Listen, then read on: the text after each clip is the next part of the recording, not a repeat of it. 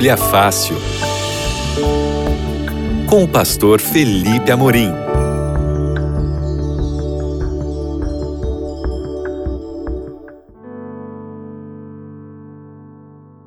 Olá, sejam todos bem-vindos. Esse é o seu Bíblia Fácil aqui na Rádio Novo Tempo e nós também estamos aqui ao vivo pelas nossas redes sociais, pelo YouTube.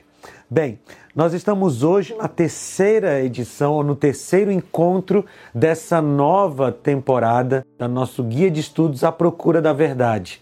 Esse guia de estudos está à sua disposição para que você peça, para que você receba em casa e você pode pedi-lo pelo nosso número de telefone.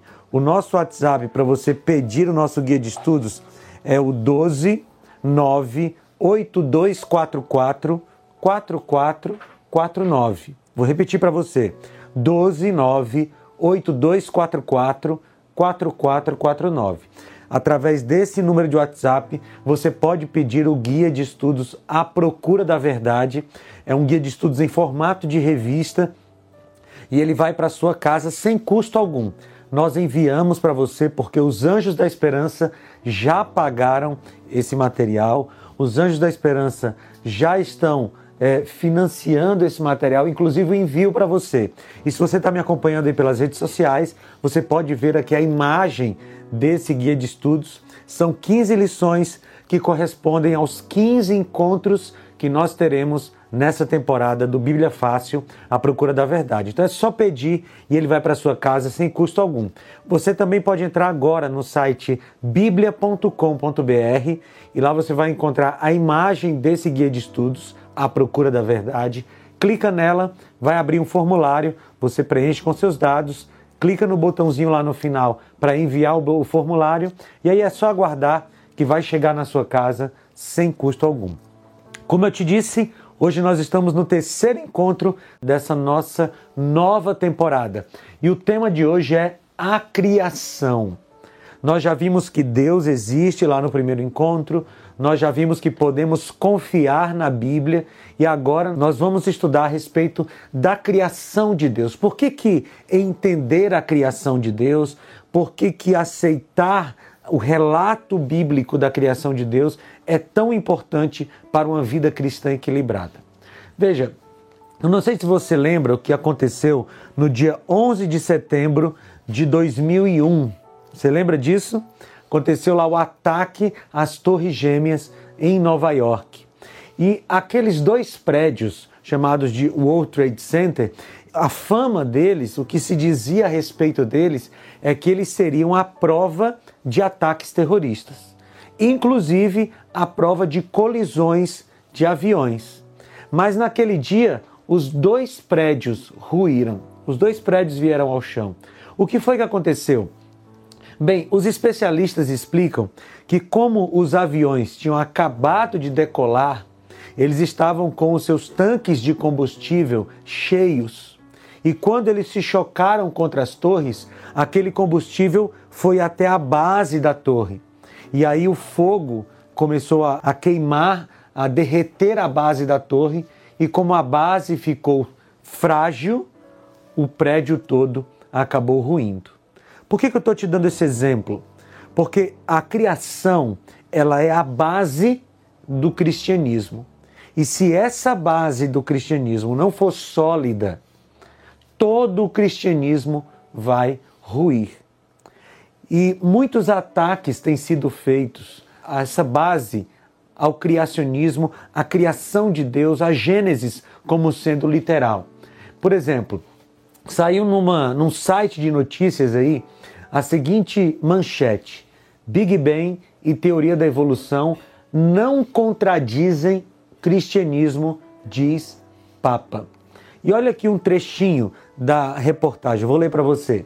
Diz assim: O Papa Francisco afirmou nesta segunda-feira, 27, durante discurso na Pontifícia Academia de Ciências, que a teoria da evolução e o Big Bang são reais e criticou a interpretação das pessoas que leem o Gênesis, livro da Bíblia, achando que Deus, abre aspas, tenha agido como um mago com uma varinha mágica capaz de criar todas as coisas. Fecha aspas. Continua a reportagem. Ele criticou que quando as pessoas leem o livro de Gênesis sobre como foi a origem do mundo, pensam que Deus tem agido como um mago. Mas não é assim, explica o Papa.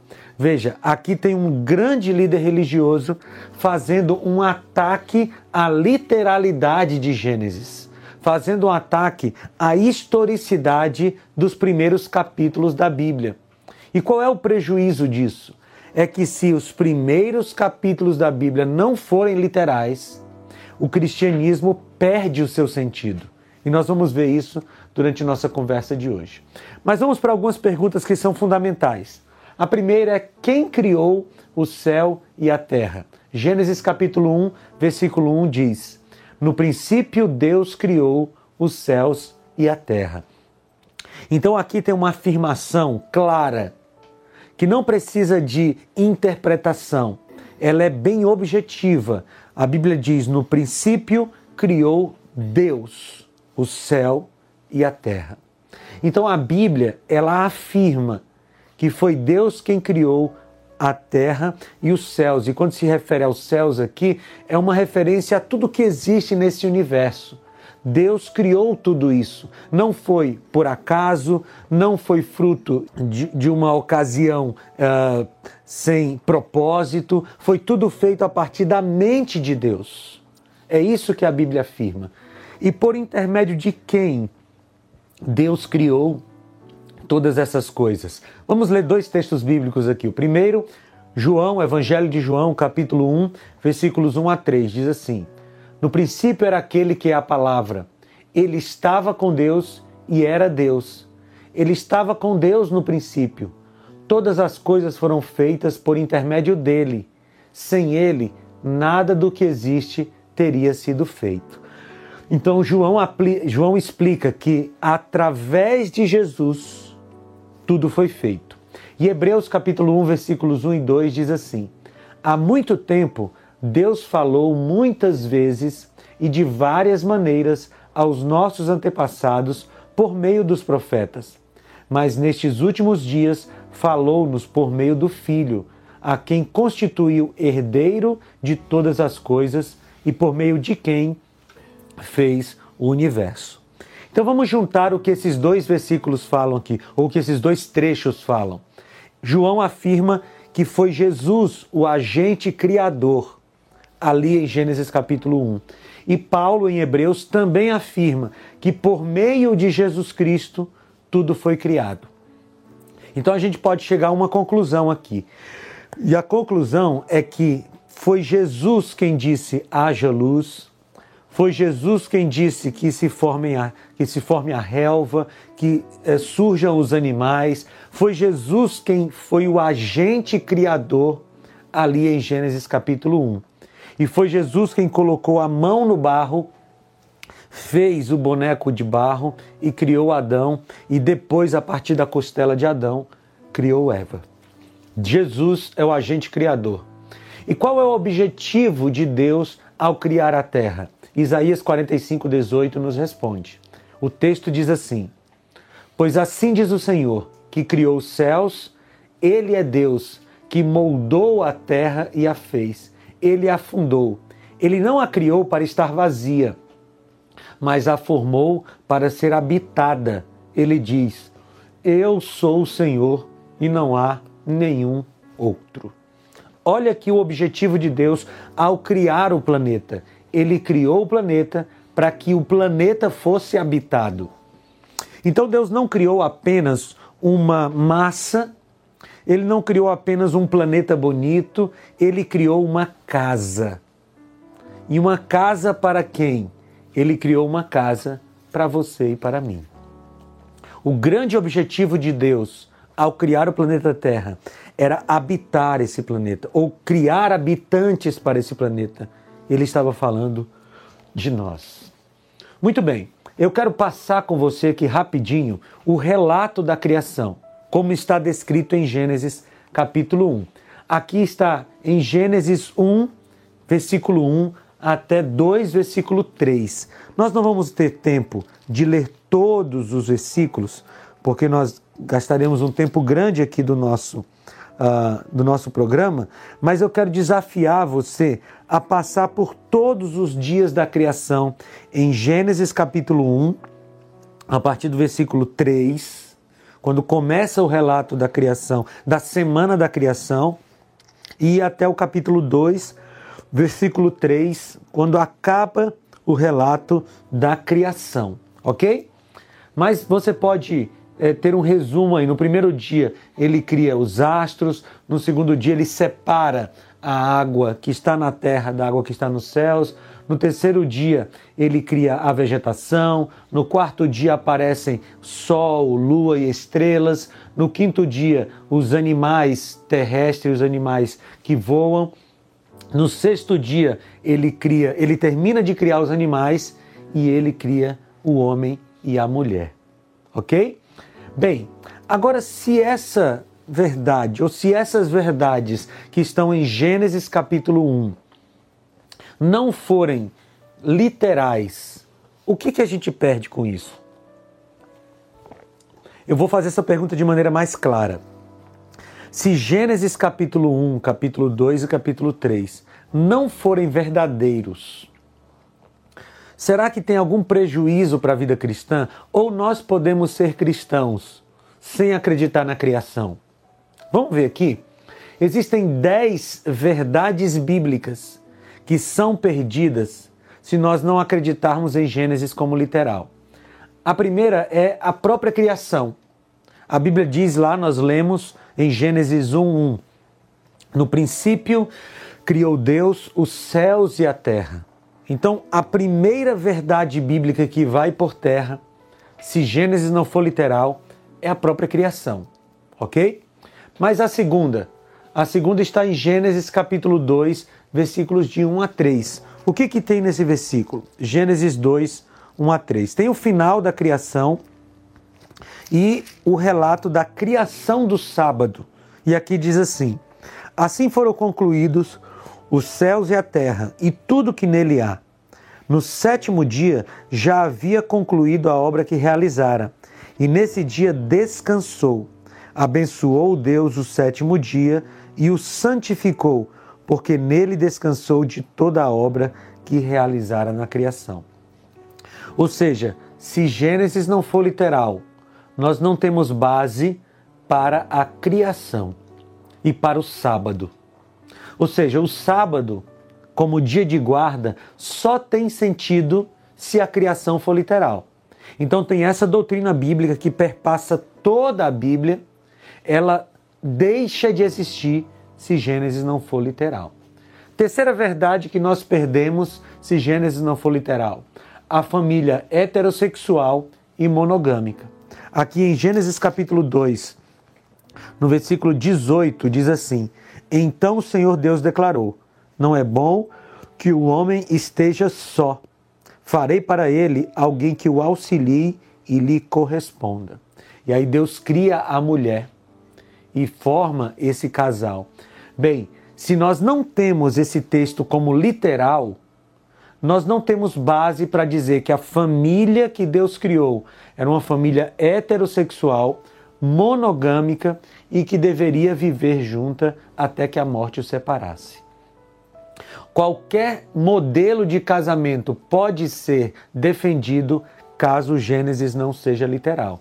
Mas se Gênesis for literal, então nós temos sim um modelo de família que Deus criou. Vê como é importante isso? Quarta coisa que nós perdemos se Gênesis não for literal: a doutrina do sexo após o casamento apenas. E a gente pode ler isso em Gênesis capítulo 2, versículo 24, que diz assim: Por esta razão, o homem deixará pai e mãe e se unirá à sua mulher, e eles se tornarão uma só carne. O que, que significa essa expressão bíblica, uma só carne? Ela está se referindo ao ato sexual. Ou seja, o homem e a mulher se tornam uma só carne ou passam a ter relacionamento sexual depois que eles deixam pai e mãe e se unem. Aqui é uma referência ao matrimônio, ao casamento. Mas se Gênesis não for literal, nós não podemos defender essa doutrina de uma vida sexual ativa dentro do casamento apenas. Você percebe como a gente vai perdendo os, os conceitos bíblicos caso Gênesis não, não seja literal? Quinta é, doutrina bíblica que nós perdemos se Gênesis não for literal: o estado do homem na morte. Em Gênesis capítulo 2, versículos 7 e 8, diz assim: Então o Senhor Deus formou o homem do pó da terra e soprou em suas narinas o fôlego de vida, e o homem se tornou um ser vivente. O que que esse versículo está nos dizendo? Que o homem é formado do pó da terra mais o fôlego de vida. E que o homem não tem uma alma, o homem é uma alma. É isso que a Bíblia diz. Mas se Gênesis não for literal, nós não temos base bíblica para defender que o homem, quando morre, ele fica num estado de completa inconsciência. Ele não vai para o céu, não vai para o inferno, não vai para o purgatório, a alma dele não fica por aí vagando. Isso não é bíblico. Mas se a gente não crê em Gênesis como sendo literal, nós não temos base para defender essa doutrina. Entende? Sexta coisa que nós perdemos, sexta doutrina bíblica que se perde, se Gênesis não for literal, a questão da trindade e do monoteísmo. Gênesis capítulo 1, versículo 1 diz: No princípio criou Deus os céus e a terra. E essa palavra Deus aqui em Gênesis 1, 1 é a tradução da palavra hebraica Elohim, que é plural. Esse, essa, essas duas letrinhas no final de Elohim, IM, indica que essa palavra é plural. Então ela está dizendo que no princípio criou Deus, e esse Deus é plural, ou seja, é mais de uma pessoa, os céus e a terra. E aí em Gênesis 1, 26 diz assim: Então disse Deus: façamos o homem à nossa imagem, conforme a nossa semelhança. Ou seja, Deus está dizendo aqui que ele está conversando com a Trindade para formar o ser humano. Aqui está claro quando Deus diz: façamos o homem à nossa imagem, a nossa semelhança, que Deus é mais de um. Só que se nós desliteralizamos Gênesis, ou seja, se Gênesis não é histórico, então nós não temos base para a doutrina da Trindade e nem para o monoteísmo. É sério isso, não é? Mas vamos lá. Tem uma sétima doutrina bíblica que é perdida se Gênesis não for literal. E aqui é a entrada do pecado. Gênesis capítulo 3, versículos 6 e 7. Olha o que que diz. Quando a mulher viu que a árvore parecia agradável ao paladar, era atraente aos olhos e, além disso, desejável para dela se obter discernimento, tomou do seu fruto, comeu e deu a seu marido, que comeu também. Os olhos dos dois se abriram e perceberam que estavam nus. Então juntaram folhas de figueira para cobrir-se. Esse aqui é o relato da entrada do pecado no mundo. Mas se Gênesis não for literal, o pecado, a entrada do pecado também não foi literal. E olha como isso vai se aprofundando. Porque se Gênesis não é literal, não existe pecado. E se não existe pecado, se o pecado não foi uma coisa literal que entrou no mundo, que passou a fazer parte da humanidade, se isso não é literal, nós temos outro prejuízo teológico, que é o plano da redenção. Gênesis capítulo 3, versículo 15 diz assim: Porém, inimizade entre você e a mulher, entre a sua descendência e o descendente dela. Este ferirá a sua cabeça e você lhe ferirá o calcanhar. Esse versículo é conhecido em teologia como proto-evangelho, ou evangelho inicial ou antigo. Aqui está a promessa de que um dia Jesus viria para derrotar Satanás. Só que se Gênesis não é literal, não teve pecado. E se não teve pecado, não precisa de plano da redenção. E aí você começa a perceber onde Satanás quer chegar ao, ao, ao transformar Gênesis numa alegoria, ao dizer que Gênesis não é literal. No final das contas, Satanás quer atingir Jesus. Satanás quer tirar a autoridade de Jesus. E a gente vai ver isso no próximo ponto. Porque a nona coisa que nós perdemos com a desliteralização de Gênesis é a morte de Jesus. Em Gênesis capítulo 3, versículo 21, diz assim: E o Senhor Deus fez roupas de pele e com elas vestiu Adão e sua mulher. Ou seja, lá no Éden houve o sacrifício de dois animais para fazer roupa para os seres humanos. E aquele sacrifício dos animais apontava para um sacrifício futuro do Cordeiro de Deus que tiraria o pecado do mundo. E veja, se o pecado não foi literal, o plano da redenção não precisa ser literal e, portanto, a morte de Jesus foi em vão. Ou seja, se Gênesis não é literal, queridos, Jesus morreu em vão. Você percebe onde Satanás quer chegar ao dizer que Gênesis não é literal? Ele quer destruir o sacrifício de Jesus por nós. O grande objetivo de Satanás sempre foi atingir a autoridade de Jesus. Porque segundo Isaías, capítulo 14, e Ezequiel, ele Satanás queria o lugar de Jesus. E ele nunca conseguiu e nunca conseguirá. Mas por isso ele tenta atingir o plano da redenção. E quando ele diz que Gênesis não é literal, ele está atingindo de maneira direta o sacrifício de Jesus. E a décima doutrina bíblica que nós perdemos, se Gênesis não for literal, é a doutrina da volta de Jesus e da recriação. Porque em Gênesis 3, 22 a 24, fala da árvore da vida.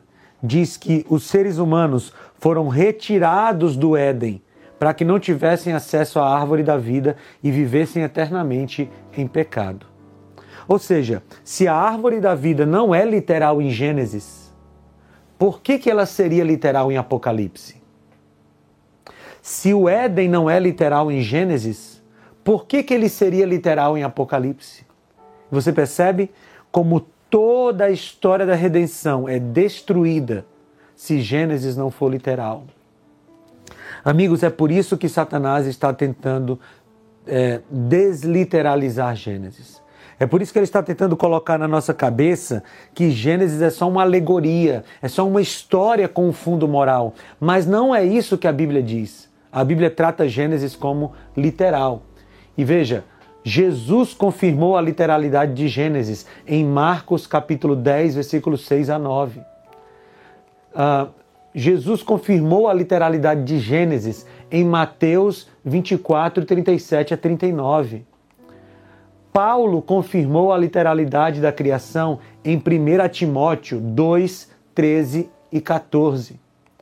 João confirmou a literalidade de Gênesis em Apocalipse 22, versículo 2. Ou seja, se a gente, tá, se a gente diz que Gênesis não é literal, nós estamos dizendo que Jesus mentiu. Nós estamos dizendo que Paulo mentiu. Nós estamos dizendo que João mentiu.